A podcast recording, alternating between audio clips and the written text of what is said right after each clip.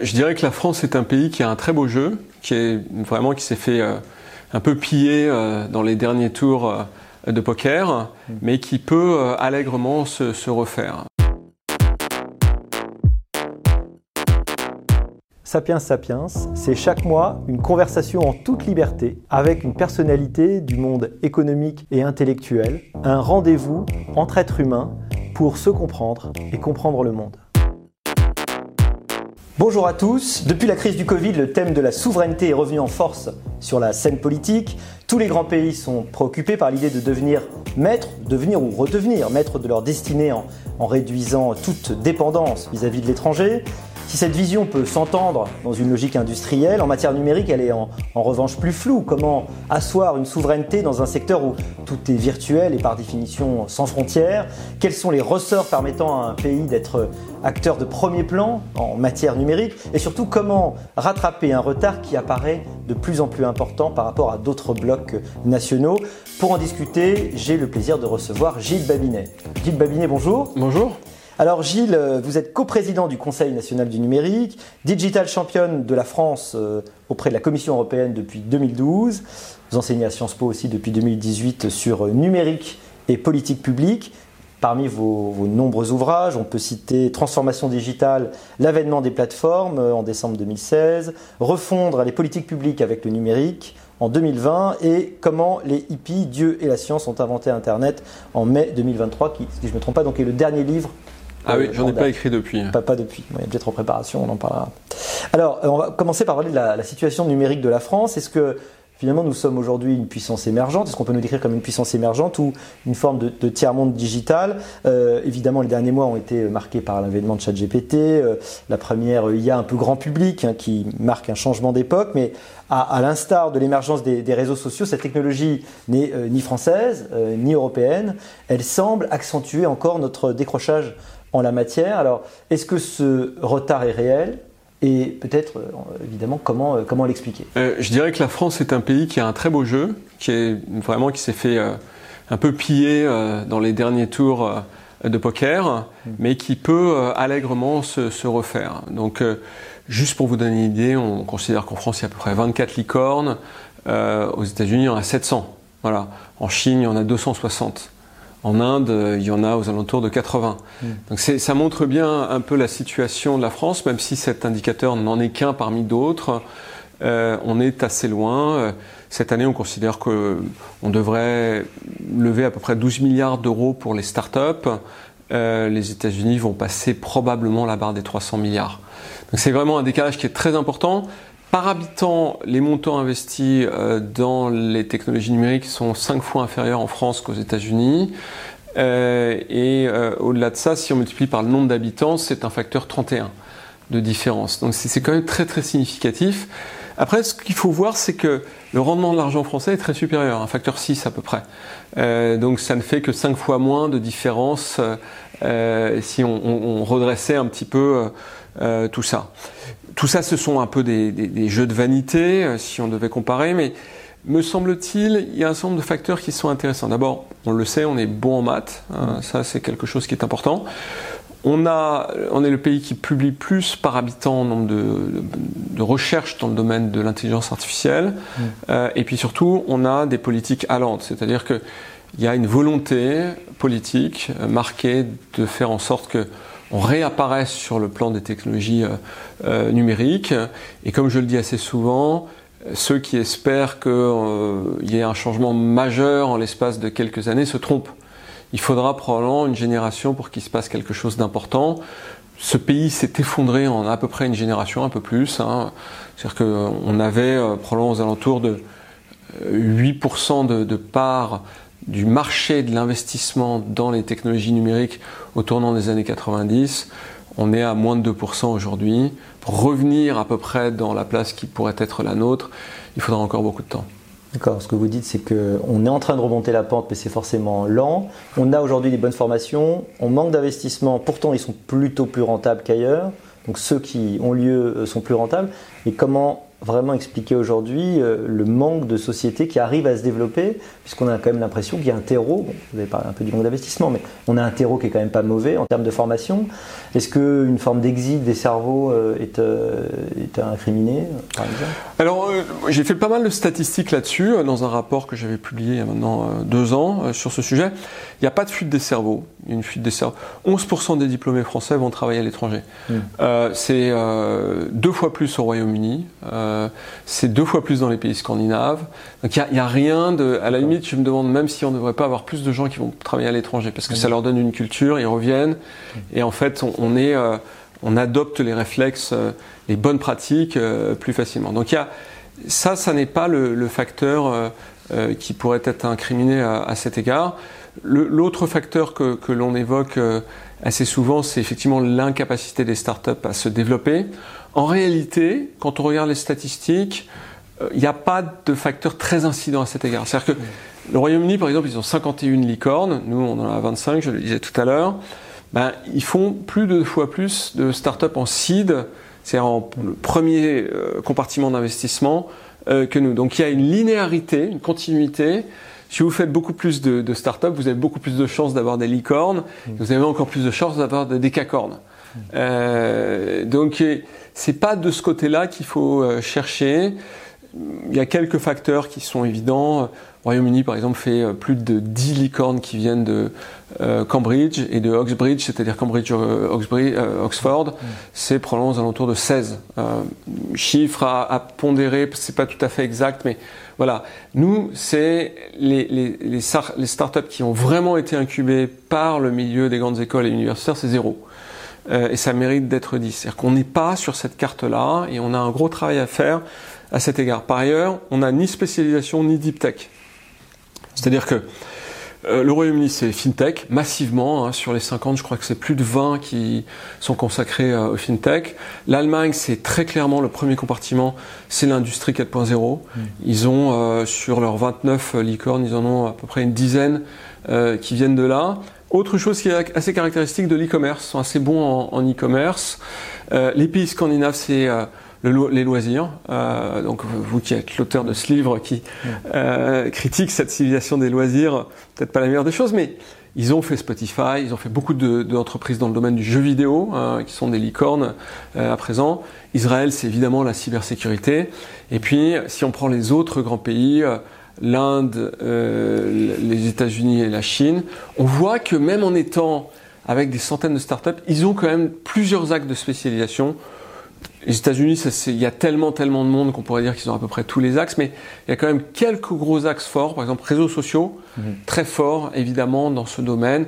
Euh, les réseaux sociaux qui dépassent euh, euh, le milliard d'individus, qui sont quand même assez nombreux aujourd'hui, sont majoritairement américains, à 80%, 90%. voilà. en Inde, il y a beaucoup, beaucoup de startups qui sont spécialisées dans l'administration publique, donc dans le fait de traiter des processus bureaucratiques. Par exemple, j'ai une start-up qui traite les, visas, y compris les visas des Européens, euh, qui s'est développée là-dessus, très forte dans ce domaine. D'accord. Euh, vous avez dit quelque chose autour du lien université-entreprise, qui est quand même très préoccupant, c'est-à-dire une incapacité complète à, arriver à transformer l'essai là où d'autres Oxford, Cambridge par exemple, y arrivent assez bien. C'est un peu culturel ce lien-là euh, entre université et entreprise, lien difficile donc. Hein, euh. Oui, il y a, une culture de défiance très forte en France à l'égard du monde entrepreneurial et du monde de la grande entreprise également. Euh, et, de fait, on a pris un retard très important. Mm. On a institutionnalisé ce lien au travers des SAT, les sociétés de valorisation de l'innovation technologique. ça n'est pas concluant à ce jour. J'ai rencontré euh, la, ministre actuelle de, de l'enseignement supérieur. Elle est assez consciente de ça puisque elle était présidente euh, de, de l'IDEX euh, qui est au-dessus de, de Paris-Saclay. et elle a bien vu ces déficits-là, elle essaie de les améliorer. Je pense que ce qu'elle essaie de faire est plutôt va dans la bonne direction, mais là encore, il va falloir beaucoup de temps avant que ces mécanismes se mettent à fonctionner. Le, si vous voulez, le, le, le, truc le plus emblématique qui fonctionne le mieux, c'est le MIT. Le MIT crée 1000 startups financées en, en seed chaque année. 1000 startups financées en seed chaque année. Alors, c'est avec des programmes Master Pro, c'est avec des programmes de formation initiale. Il y a tout un tas de, mécanismes qui fonctionnent là-dedans. il y a un, livre qui s'appelle From the Basement to the Dome qui résume ça, qui est remarquable. et d'ailleurs, je suis gré à, la ministre Retailleau de l'avoir lu. C'est déjà effectivement intéressant. parlons un peu d'IA. Meta a annoncé il y a quelques jours avoir créé une IA, dit-il, euh, proche de l'intelligence humaine Est-ce qu'il faut croire à ces annonces ou est-ce qu'il euh, y a un élément de communication dans la guerre qui a lieu entre les grands acteurs de l'IA aujourd'hui? Il se trouve que j'ai passé pas mal de temps euh, pendant ce Vivatech à discuter avec Yann Lequin et qui, a pu le, qui m'en a un peu parlé. Yann Lequin est assez remonté contre ce qu'on appelle les larges langage modèles, euh, auxquels il prête la capacité d'halluciner dès qu'on leur donne un niveau de chaleur élevé. C'est-à-dire, dès qu'on accroît l'hystérésis, mm. Euh, ils sont plus créatifs, mais ils deviennent fous, entre guillemets. C'est un peu comme si on avait fait boire quelqu'un. Euh, Pourtant, le cas n'est pas celui qui est le plus inquiet, euh, on a l'impression. Non, mais il n'est pas inquiet sur le, plan du risque, il est inquiet sur le plan de la capacité à convertir d'un point de vue économique, d'un point de vue sociétal, social, euh, ces technologies. Et donc, il travaille depuis des années, semble-t-il depuis très longtemps, il n'a pas dit depuis combien d'années, mais sur des technologies qui euh, contextualisent très fortement. Typiquement, euh, cette technologie qu'il a présentée donc il y a cinq jours, eh bien, elle est capable de se souvenir non plus les cinq dernières questions, mais l'ensemble du corpus qui a été créé mmh. Euh, évidemment, on conçoit bien que ça a une très très grande valeur euh, à cet égard. Donc je, ce qu'il dit lui-même, c'est qu'il dit qu'au début, il va falloir que ça prenne et que ça prendra du temps parce qu'un côté, on a un truc sur étagère qui fonctionne bien. Puis de l'autre côté, il a un système qui nécessite que beaucoup de codeurs s'en emparent et l'améliorent. Mais il pense que c'est une technologie qui est très fondamentale et qui pourrait se substituer euh, au LLM à moyen terme. C'est-à-dire que sur les, les LLM, aujourd'hui, on pourrait avoir une sorte d'hallucination, c'est-à-dire que on pense que c'était euh, un progrès décisif de l'IA et en fait on se rend compte que les limites, si je vous comprends bien, vont peut-être être rapidement atteintes. Et c'est vrai que quand euh, on n'arrive pas à prendre en compte l'ensemble des, différentes questions et, de progresser réellement, le, dialogue finalement. Euh, Alors c'est tout à fait ça, c'est sa thèse, mais il, il énonce avec réserve, c'est-à-dire qu'il dit il n'est pas impossible que les LLM explosent en vol et que ce soit substitué par d'autres technologies parce que leurs défauts sont structurels. Euh, et par ailleurs, il n'y a aucune nature conceptuelle, donc on ne peut pas leur dire bon ben euh, voilà, tu ne dois pas parler de politique euh, ou de sexe ou de je ne sais quoi. c'est, on doit faire des espèces de bidouillages au périmètre assez incertain pour réussir à, contrôler ces, notions-là. Ce qui fait qu'aujourd'hui, qu'est-ce qu'on peut dire sur l'avenir des LLM quand même du point de vue de leur impact économique? On a l'impression aujourd'hui que beaucoup d'entreprises déjà se saisissent euh, de style de technologie, qui commence à changer les façons dont ils travaillent Est-ce que euh, c'est quelque chose dont on va voir la limite assez rapidement Ou est-ce que quand même, comme d'autres le disent, on peut s'attendre à des bouleversements importants dans les, dans les prochains mois, prochaines années? La, vertu pour moi première de ces technologies, c'est pas tant l'impact direct qu'elles peuvent avoir, c'est la prise de conscience qu'elles ont permise. Hmm. Euh, la Chine a connu ça quand Lycédol, le champion national de Go, s'est fait battre en 2016 euh, par AlphaGo, euh, une AI développée par DeepMind, une société britannique qui appartient à Google. Hmm. et il n'a fallu que 14 mois à l'équipe dirigeante pour préparer un grand plan IA hmm. doté de 135 milliards de dollars. Euh, qui a fait l'objet d'une annonce très très forte de Xi Jinping et qui a transformé le pays. On ne peut pas le dire autrement. Mm. Je pense que pour le monde occidental, c'est un petit peu la même chose, mais il a fallu un choc euh, qui vraiment aille chercher le grand public euh, pour pouvoir faire ça. Donc, même si il advenait que les LMM se révèlent être finalement assez peu fiables et utilisables par les entreprises, je pense que ça aura le bénéfice de faire en sorte que toutes ces entreprises s'emparent de l'intelligence artificielle et que les gains de productivité induits pourraient être considérables. Hmm. Justement, alors en France, est-ce qu'on est qu'on assiste vraiment à une forme de, de réaction? Je sais que l'entreprise Mistral AI euh, vient de lever 105 millions d'euros dans le but de concurrencer euh, ChatGPT. Euh, quel est votre avis là encore sur cette annonce Est-ce que c'est techniquement possible pour des entreprises européennes et fortiori françaises d'être vraiment concurrentiel sur ce, sur ce marché? La, beauté de ces technologies, c'est qu'elles sont totalement émergentes et que vous pouvez encore arriver avec des modèles de rupture. Et donc l'idée euh, que ont Arthur et Guillaume, les deux fondateurs de, de, Mistral, c'est mmh. vraiment d'arriver à quelque chose qui est d'arriver à quelque chose qui est assez différent de ce qui existe préalablement et d'arriver à faire finalement une technologie structurante mmh. sur laquelle vont se greffer les médecins, les pâtissiers, les garagistes et tout ça pour faire leur propre service de, de, machine learning à partir de, de, ça. Moi, je ne suis pas capable de juger. Yann Lequin est dithyrambique parce que deux des trois fondateurs euh, viennent de, ces équipes et, il y croit euh, énormément. Euh, mais je pense que c'est ce que j'ai tendance à dire depuis toujours, c'est-à-dire que rentrer sur ces marchés dans des phases de maturité en faisant un moteur de recherche à la française, ça me semble pas pertinent. Rentrer quand vous avez des ruptures de cycle comme maintenant, oui, ça je pense que c'est extrêmement intéressant. Et, si vous voulez, c'est ça qui est fascinant dans cette technologie, c'est que sur les 50 ou 60 dernières années, vous comptez de très nombreuses ruptures de cycle. Et celle-ci est majeure, évidemment.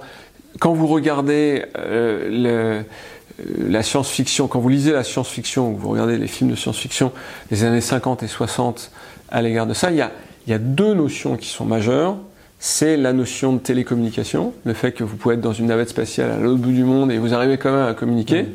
Donc ça, c'est, ça a l'air transparent et facile, mais c'est compliqué à faire. Et TCP/IP a, résolu cet euh, enjeu-là, peut-être pas pour les télécommunications à très très grande distance, mais voilà. Et puis euh, l'autre aspect qui est majeur, c'est l'intelligence artificielle avec 2001, l'Odyssée de l'espace.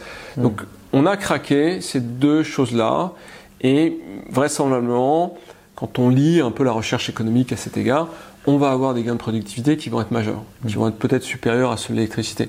Donc on est face à vraiment un continent possible qui est remarquable et je pense qu'il faut essayer de s'organiser pour les capter euh, à la fois le plus vite possible et évidemment en évitant les, les troubles euh, socio-économiques que ça pourrait provoquer. Alors un espoir effectivement qu'on peut avoir, c'est que par rapport aux moteurs de recherche, on avait l'impression que le ticket d'entrée était en dizaines, si ce n'est plus de milliards, et que donc c'était absolument impossible pour une autre entreprise de, rentrer. On a l'impression qu'aujourd'hui, il y a une petite fenêtre ouverte avec des LLM qui sont finalement pas si chers. Euh, pas si onéreux, et puis des incertitudes technologiques qui font que euh, on, peut, on pourrait arriver à, à, réussir ce tournant en fait. Hein, oui, et, euh, comme le disait Yann Lequin, mais aussi d'autres grands chercheurs que j'ai rencontrés ces derniers temps, on va avoir plein de surprises. On est euh, on réveille des disciplines de l'intelligence artificielle qui n'ont pas été explorées depuis les années 80. Aujourd'hui, par exemple, tout ce qui est symbolique, ça revient devant et ça n'était plus du tout étudié depuis un certain temps. et, donc, ceux qui aujourd'hui ont gagné, si vous regardez l'épopée, par exemple, de la micro-informatique, mm. bon, euh, c'est pas les Sinclair, euh, euh, c'est pas les premiers euh, arrivés mm-hmm. euh, qui ont remporté la mise. C'est plutôt des entreprises qui étaient assez tardives dans cette route à cet égard. Mm. Google, je crois, était le quelque chose comme le 40e moteur de recherche à être créé dans cette histoire. Mais quand même, ils se sont créés dans un espace-temps de l'ordre de 5 à 6 ans. Euh, Google a été créé en 98. Les premiers moteurs de recherche sérieux, Yahoo a été créé en 93. Voilà, c'est 5 ans. C'est pas un espace-temps très, très, très important. Hmm. Ça arrive quand même vite. Alors, vous parliez de surprises. Il y a des bonnes et des mauvaises surprises. Euh, est-ce qu'on peut craindre des mauvaises surprises? On se souvient euh, du moratoire qui a été demandé notamment par Elon Musk sur le progrès de l'IA. Est-ce qu'il faut avoir peur de l'IA, en gros? Moi, je ne le pense pas. Et je pense que le notre euh, euh, euh, qui est cette partie de notre cerveau qui est capable d'envoyer des, signaux extrêmement forts quand on a peur, prend généralement le dessus sur la raison. et, donc, si vous énoncez une peur, mais que vous avez une, mauvaise maîtrise du contexte dans lequel elle s'exprime, elle va prendre le dessus parce que vous n'êtes pas capable d'argumenter. Ce que fait d'ailleurs beaucoup Yann Lequin ou Andrew Ning à cet égard, euh, Yann observe à juste titre hein, que la plupart des craintes que l'on énonce, c'est-à-dire par exemple les enjeux de désinformation et de mise en danger de la démocratie, euh, en fait, elles ne sont que partielles dans la mesure où 92% du contenu sur la plupart des réseaux sociaux est automatiquement ôté depuis des années par du machine learning. Donc le machine learning est plutôt un outil qui a déjà fait ses preuves euh, à cet égard et il vous reste après que un sous-traitement à faire, souvent sur les sujets qui sont un peu polémiques, mhm. euh, qui sont faits par des opérateurs humains euh, à cet égard. Sur les risques euh, cyber, c'est-à-dire le fait que ces systèmes se reproduisent tout seuls, etc. Je peux vous dire, pour être moi-même un petit actionnaire d'une start-up dans le domaine de la cybersécurité qui utilise beaucoup l'intelligence artificielle, vous allez à, Lille ou à Monaco, les deux endroits où vous avez des grands salons cyber, il y a une start-up sur deux qui utilise l'intelligence artificielle, et cela depuis très longtemps. Mmh. Et donc, on est capable de voir que, par exemple, vous avez des systèmes qui essaient de pénétrer les plateformes de tokenisation de façon automatisée, en mmh. utilisant des systèmes qui se répliquent tout seuls. Voilà, il n'y a rien de nouveau sous le soleil. Donc, mmh. j'ai tendance à penser que oui, le fait que y plus de gens qui se mettent à développer ces technologies fait que le risque est accru, que ces technologies ont des degrés d'autonomisation qui sont supérieurs, mm. mais de là à prétendre qu'il euh, y a un risque premier pour l'humanité, je ne suis pas d'accord. Je vais vous dire, j'étais dans un dîner et j'étais pas très loin de Yann Lequin euh, et de Elon Musk quand ils ont eu cet échange. Mm-hmm. J'ai un petit peu écouté des bribes de conversation parce que je voulais pas être trop euh, mm. au milieu de la conversation, mais j'ai trouvé que dans l'échange, euh, Yann Lequin remportait pas mal de, de, euh, de, balles. Mm. Et au-delà de ça, quand il a le même échange dans les échos avec Josh Avenjo, pareil, je trouve que Josh Avenjo, il est très principiel, il énonce des, trucs qui sont généraux, et Yann Lequin répond sur des trucs qui sont très factuels. Mm. Je ne suis pas de ceux qui pensent que le risque est majeur, et j'observe que dans l'histoire économique, l'impensé face aux nouvelles technologies a toujours créé des peurs millénaristes. Hmm. Euh, quand le chemin de fer a apparu, c'est le fait qu'on dépassait les 40 km heure, on allait avoir des problèmes cardiaques hmm. euh, très sensibles. On mourir étouffé dans les tunnels, pas On allait mourir étouffé dans les tunnels. Ça nous ferait aujourd'hui, mais c'était des peurs qui étaient euh, extrêmement prégnantes. Quand on a eu le charbon, on a expliqué qu'on allait droit vers une glaciation euh, au Royaume-Uni, dans les années 1880, on expliquait que le charbon allait créer des phénomènes de glaciation mondiale, euh, de ce fait, et que s'il y avait des très grands froids, je crois que dans ces années-là, la Manche a gelé, c'était le fait de la civilisation euh, du charbon, etc., etc. Ça apprend, en tout cas, ça nous fait d'être un peu plus optimiste, effectivement, c'est agréable. Alors une dernière, une dernière question sur, sur la souveraineté. On a l'impression aujourd'hui que l'approche française, c'est moins de développer euh, des, des, entreprises françaises en fait que de jouer sur l'implantation d'entreprises sur le sol français. Par exemple, notre politique par rapport aux micro-puces dans le Nord-Pas-de-Calais. Est-ce que c'est est -ce c'est une bonne démarche? Est-ce que la, souveraineté numérique d'une nation dépend-elle de la disponibilité immédiate d'un produit essentiel sur son territoire ou de sa capacité à créer des acteurs dans ce domaine? Est-ce que ça suffit d'avoir des entreprises étrangères qui sont sur place ou est-ce qu'il faut vraiment se dire il faut avoir nos propres industries? Écoutez, le, par le passé, les, pays euh, qui euh, se sont intéressés euh, de ces sujets de souveraineté l'ont souvent fait pour des vocations militaires. les États-Unis se sont, dans les années 70, inquiétés du fait de perdre au profit du Japon les technologies de microprocesseurs. Et à l'époque, on fait des grands plans pour viser à, maintenir un certain nombre d'acteurs. Mais voilà, je, je pense que ce qu'il faut, c'est avoir une vision, porter une vision technologique éviter le protectionnisme à tout prix. Le protectionnisme, mm. euh, lorsqu'on fait des politiques publiques, et notamment des politiques industrielles, avec des visées protectionnistes, on se plante toujours. Euh, parce que le marché est plus fort. Euh, et donc, de, à cet égard, je serais assez précautionneux sur ce qui est en train d'être fait. je pense que ce qui nous manque, c'est quand même de faire quelques grands paris. Tout à l'heure, je parlais de la spécialisation des nations. Je, je serais heureux que on a une vision sur ce qui va nous permettre de nous spécialiser. Il y a tout un tas de thèmes qui pourraient être porteurs euh, pour la France et que dans ce contexte-là, on parle des différents aspects de la chaîne de valeur sur lesquels on pense qu'on est en risque et qu'on devrait euh, se consolider. Par ailleurs, j'observe que les systèmes d'armes tels que le nôtre sont rendus quasiment obsolètes par ce qui se passe actuellement en Ukraine. Euh, c'est pas moi qui l'invente, c'est un général que j'ai croisé à Vivatech qui me l'a dit, euh, qui disait pour tous c'est une grande douche froide et on se rend compte que les grands livres blancs euh, de la défense et tout ça, on peut les mettre à la poubelle et on peut les réécrire. C'est un peu inquiétant, ça veut dire qu'on n'a pas la bonne défense oui, mais personne semble l'avoir. Personne, euh, personne. Personne semble l'avoir, américain compris. Américain compris. Donc c'est la leçon hmm. très très forte qui, à mon avis, vaut pour tout. Hmm. C'est que là, ce qu'on assiste, c'est euh, une vraie articulation entre les startups, la société civile et les régulateurs, mm. dont les, militaires. Et ce paradigme-là, à mon avis, il va être dominant au travers du XXIe siècle. Dans votre dernier essai, vous tracez une fresque des 70 dernières années en montrant comment la politique et, la technologie se sont euh, mutuellement influencées. Euh, quels sont les principaux enseignements de votre essai entre les révolutions politiques et technologiques finalement, qui précède qui Il me semble que c'est ce qu'on vient de dire, d'ailleurs, c'est que les narratifs dominants orientent profondément les technologies. Et donc il faut avoir quelque chose à dire, et que si nous n'avons pas quelque chose à dire, ça va être difficile de nous réapproprier ces technologies. Ça, c'est vraiment ce que je voulais euh, diffuser comme message à cet, à cet égard. Euh, si je regarde le, numérique américain et le numérique chinois, qui sont les deux numériques dominants, je pense que d'un côté, j'ai un numérique qui est très consumériste, qui est celui que voulaient finalement euh, les Américains, c'est-à-dire le sentiment qu'il y a une forme d'émancipation dans la consommation. Alors on en revient beaucoup aujourd'hui, mais peut-être plus en Europe d'ailleurs qu'aux États-Unis. Et puis dans les États-Unis, dans la Chine, il y a cette idée de contrôle social, mais qui n'est pas quelque chose qui vient uniquement du Parti communiste. C'est aussi quelque chose qui est largement accepté euh, par les, les, sociétés. Et c'est une idée prométhéenne, c'est-à-dire que finalement, euh, la nature est quelque chose qui doit être combattu, et la mmh. nature, c'est aussi euh, euh, notre capacité individuelle à s'écarter du droit chemin, et c'est ça qui a sous-tendu le développement du, numérique chinois, qui est un, numérique quand même très largement de contrôle, avec des entreprises comme Huawei et consorts, qui amènent des technologies de contrôle à très très large échelle.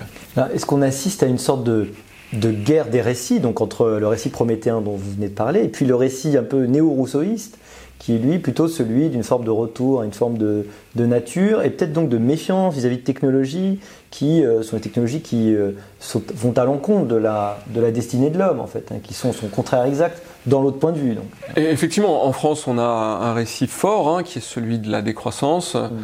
euh, qui est emmené par tout un tas de penseurs d'ailleurs qui, sont, qui ont des idées assez structurées à cet égard. Et me semble-t-il, un des facteurs qui poussent à ça, c'est que ces technologies sont exogènes. C'est-à-dire que ça double euh, cette notion d'abord de refus technologique et puis de refus technologique de technologies qui viennent de l'étranger, euh, ce qui rend d'autant plus facile à faire euh, passer ce message. Et donc il faut qu'on se réapproprie ce narratif-là, peut-être d'ailleurs avec des idées de croissance qui seraient euh, plus écologique, plus inclusive. Euh, je, vois qu'il y a une très forte sensibilité sur les émissions de CO2 euh, du numérique en tant que tel. Pourquoi pas? En tout cas, dans les, deux visions, il y en a une qui favorise, en tout cas on a l'impression, la vision prométhéenne, une adoption beaucoup plus rapide des technologies, un développement, un investissement. Est-ce qu'à terme, ça risque pas d'induire des différences en capacité, en capacité économique et militaire un petit peu inquiétantes oui, oui. Bon, la, Chine, euh, c'est, euh, il y a une réaction aussi à, l'égard du contrôle social qui commence à apparaître. Hein. Euh, je lisais un article dans le, New York Times il n'y a pas très longtemps qui parlait de, effectivement des débuts de, de mouvements sociaux qui visaient à, à opacifier les caméras dans la rue qui font ce, ce, contrôle social. Quelque chose qui est vraiment intéressant aussi, c'est si la Chine a un comportement très prométhéen, c'est aussi en réaction à une histoire qui a vu le confucianisme être perçu comme un facteur de soumission à l'Occident. C'est-à-dire que si la Chine s'est effondrée au cours du XIXe mmh. siècle, c'est euh, notamment parce que euh, elle avait une vision de l'harmonie comme un élément suprême qui a fait que on acceptait ce qui venait, y compris quand ça venait de, de, l'étranger. Et donc le, le Parti communiste s'est très largement assis sur cette notion de contrôle et sur le fait que euh, le confucianisme était finalement un mouvement qui était euh, dangereux euh, pour l'autonomie de la Chine, mm. pour la souveraineté de ses idées, etc. Ce qui se passe actuellement et qui est vraiment intéressant, c'est de voir que le Parti communiste essaye de recycler les idées confucianistes dans, son narratif propre. Mm. Et donc je, suis curieux de voir comment ça va influencer la technologie, parce que si ma thèse, la thèse de mon livre est exacte, ça devrait à terme avoir une influence aussi sur le cours des technologies. Le hmm. début du XXIe siècle a été euh, très très marqué par l'opposition entre des États-nations qui paraissaient affaiblis et puis des entreprises qui avaient de plus en plus des puissances d'États-nations d'espèces d'États dans l'État ou des para-États. Où est-ce qu'on en est aujourd'hui? Est-ce qu'il euh, est qu'il y a une sorte de trêve qui s'est faite? Ou est-ce qu'au contraire la guerre euh, couvre toujours? Ou est-ce que ça n'a plus, euh, est-ce que ça n'a plus raison d'être aujourd'hui ce genre d'interrogation? Il me semble qu'on est au milieu du guet vers un nouvel État. Mm. Le, on a été pendant très longtemps, depuis 1880 avec la révolution conservatrice, dans un narratif qui était celui de ne nous régulez pas, on est le futur et donc laissez-nous faire. Hmm. Et on a quand même un certain nombre de catastrophes qui sont nées de tout ça, notamment euh, les réseaux sociaux, euh, avec le comportement que ça a, les inductions que ça a sur la jeunesse. 9 heures par jour quand même sur les moins de 25 ans aux hmm. États-Unis, hein, avec euh, deux jeunes filles sur trois qui sont chroniquement tristes, hmm. une sur trois qui est traitée, et une sur trois qui a regardé euh, un site web pour savoir comment se suicider, hein, quand même. C'est du, jamais vu. Enfin, les épidémiologues disent que ces data n'existent nulle part euh, ailleurs.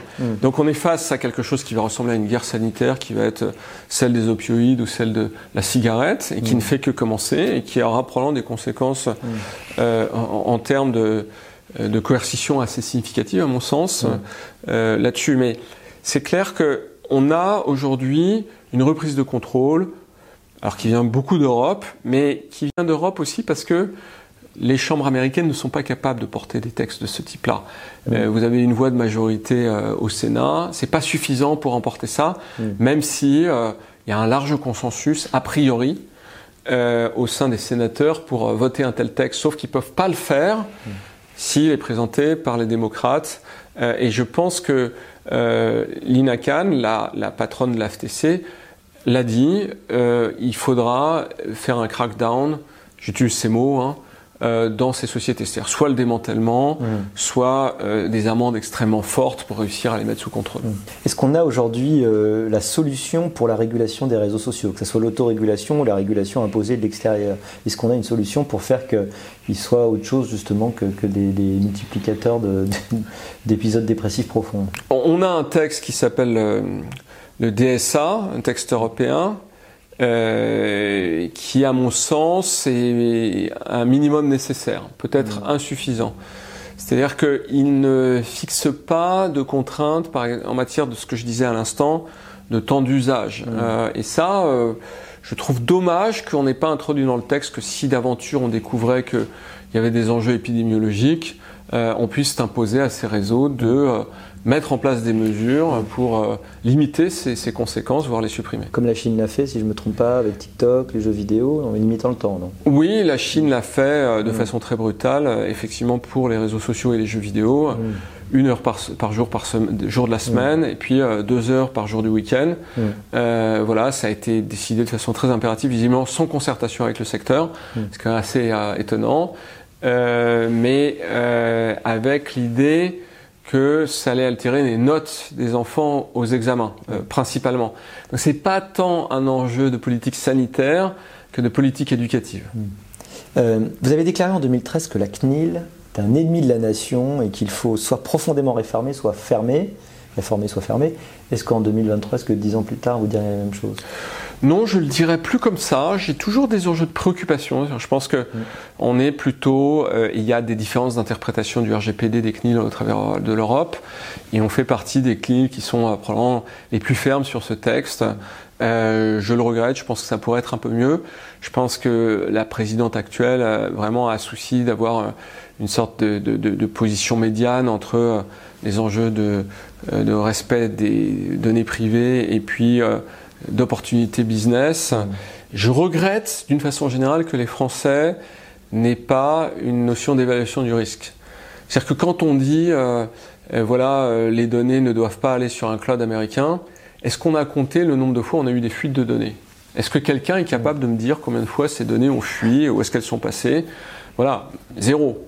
Et ça, pour moi, ça relève de, la, la, crispation euh, complètement idéologique qui n'a absolument aucun sens. Euh, et, je, crois que les gens qui ont porté euh, cette, cette, espèce de guerre contre le Health Data Hub mm, ne devraient pas être fiers d'eux. Dernière question, question signature de Sapiens. Pourquoi choisit-on de s'investir dans les questions liées au numérique? Écoutez, moi, moi c'est un peu parce que d'une part, j'ai commencé à programmer quand j'avais 12 ans et que je suis tombé un peu là-dedans mmh. quand j'étais petit euh, dans ce sujet. Donc j'ai continué à faire ça. La plupart des entreprises que j'ai développées, euh, toutes, enfin toutes sauf une, ont été des entreprises euh, digitales à cet égard. Et puis parce que j'ai un profond intérêt pour le bien commun. Et, et, donc, si je n'ai pas versé dans la politique, je n'en ai pas moins travaillé longtemps au sein des think tanks et je me suis servi finalement de mon domaine de connaissances euh, pour essayer de servir le bien commun. Mm. C'est comme ça que je pourrais le résumer de la façon la plus simple possible. Merci Gilles Babinet. Merci.